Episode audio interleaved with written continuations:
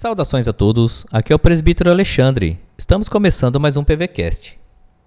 Hoje vamos meditar em uma mensagem do reverendo Nelson. E o tema desta mensagem é: Como tratar uns aos outros?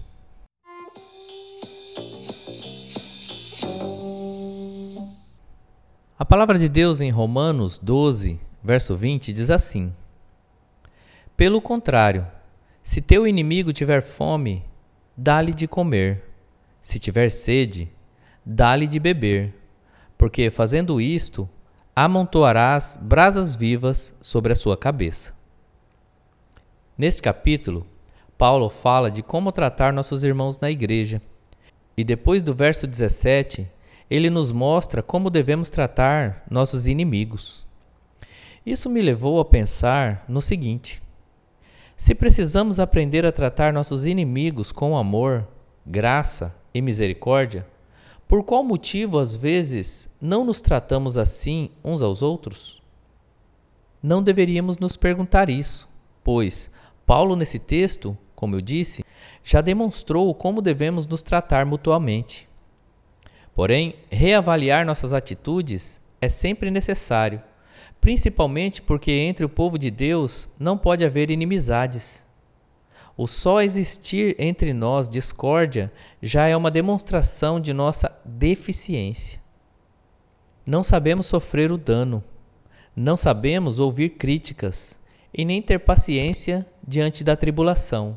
Por isso, Entendo que precisamos avaliar nossa vida constantemente à luz da palavra de Deus.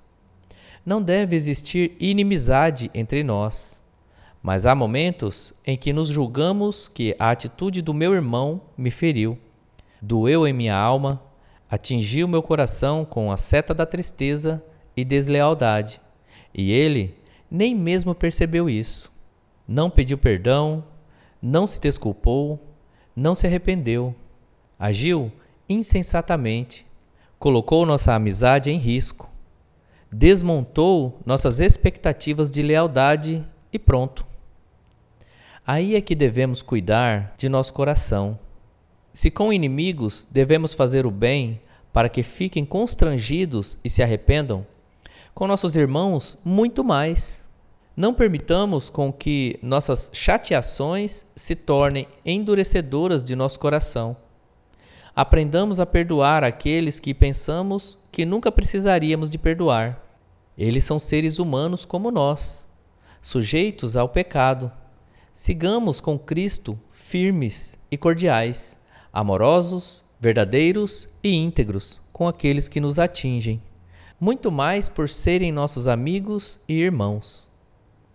Vivamos o verdadeiro Evangelho, aprendendo a amar e perdoar mutuamente, para que vejam nossas ações e se arrependam e sejam reaproveitados para, com maturidade, honrarem a Cristo.